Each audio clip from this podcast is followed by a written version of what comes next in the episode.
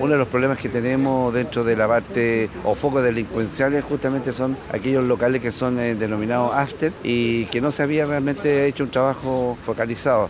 Ya de hace bastante tiempo estamos trabajando sobre los after y este tercer after que probablemente vamos a cerrar y obviamente que nosotros vamos a a tratar de atacar la delincuencia. Los after son focos de, de problemas de droga y de otras cosas que se está propagando y eso es lo que queremos hacer.